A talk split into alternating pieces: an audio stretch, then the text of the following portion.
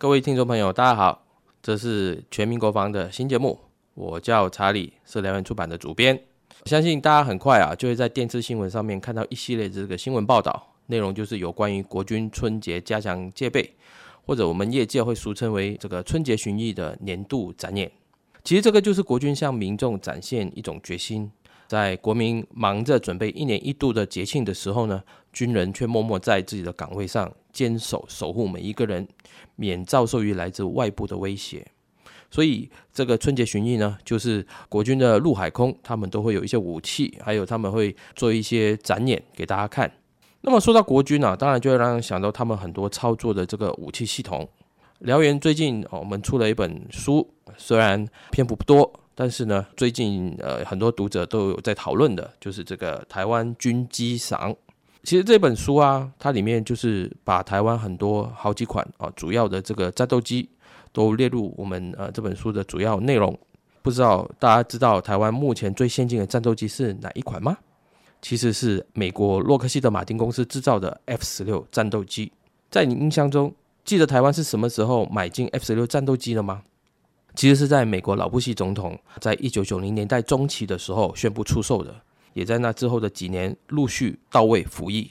说起来也差不多有二十五年的历史了。所以，假如你知道这段历史的话，那嗯，有一定年纪了。二十几年的飞机老吗？有的人说老，但是我我觉得不见得。尤其是每一次有一些发生一些飞安意外的时候，大家都会在新闻看上面看到，或者心里面说啊，老飞机了又摔了，或者老飞机了又出状况了。我们这样子比喻吧，一般人对于购买这个精密机械最有经验的，恐怕就是汽车或者是机车了吧。有的人会把军机跟汽车的这个年份相比拟，认为十年以上就是老飞机了。但我我应该这样子说，只有老爷车，但是没有老爷机。等到大家要卖车子的时候，卖家就会强调这个车子的里程数，而不是年份，因为这才是真正反映出一辆车子的这个实际的使用状况。飞机也是如此啊，只有一架飞机的飞行时数，才能真正反映出一架飞机它的使用状况。所以，当我们看到一架飞机出现状况的时候，千万不要就直接的说啊，老飞机了。我再举一个例子，美国使用时间最久的 B 五十二战略轰炸机。大家还有印象吗？它是在冷战的时候就开始服役的飞机哦，直到现在，美国有些飞行员可能已经有爷爷、爸爸、孙子三代人在这款飞机上面服勤过、飞行过。现在美国还正在为这一款飞机啊更新它的发动机，还有一部分的这个机组零件，好让这架飞机可以朝更久的时间担任这个战备任务。甚至有人开玩笑说，美国是不是要打破纪录，把这架飞机朝着一百年的服役时间去前进呢？说了这么多，我要说的就是台湾的 F 十六，如果保养得宜，经过适当的维护还有升级，他们在性能以及操作面上，绝对是一架能够胜任面对任何挑战的一架战斗机。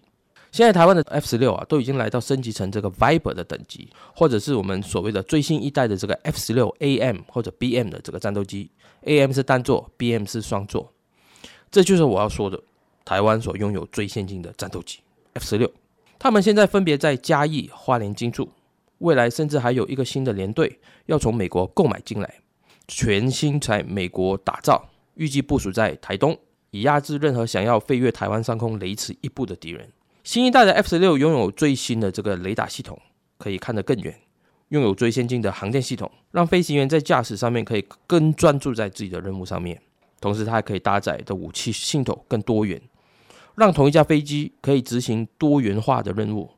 就拿我们一般的交通工具来比拟的话，同一辆车，它今天可以是游走在市区的这个轿车，明天我要把它变成是一个越野的这个四轮驱动车。再来啊，我要把它变成可以快速来回的跑车，这就是现代 F 十六可以做到的这个多元化任务。而这样的飞机，台湾也有哦。台湾的 F 十六平时可以用来侦巡我们的领空，这个吊挂的空对空飞弹可以击落对方的来机。换上了对地的武器以后，可以攻击地面的目标。你看过阿汤哥最新的《捍卫战士二》Top Gun Two 吧？你会看到他们要攻击敌军的地面设施。需要一个可以观测和镭射标定的，我们叫甲舱，或者英文叫 pod，P O D。台湾的 F 十六也具备这样子的配备。然后呢，根据最新的消息，我们现在也拥有了最新型的反辐射飞弹，可以针对任何有雷达讯号的目标做出打击。也就是说，这个飞弹它会朝着有雷达波束发射出来的目标把飞弹打过去，比如说雷达。我们还有全世界少数国家可以做到的对海攻击。然后 F 十六还有可以做这个空白敌情的侦察假仓。几乎 F 十六它的研发过程一路下来所开发的绝大部分功能，台湾的 F 十六都做到了。我是查理，谢谢大家今天的收听《全民国防》的节目。我们今天先介绍 F 十六到这边。下一次我们来介绍台湾的海军陆战队跟海军有什么新东西。以上单元由数位传声制作。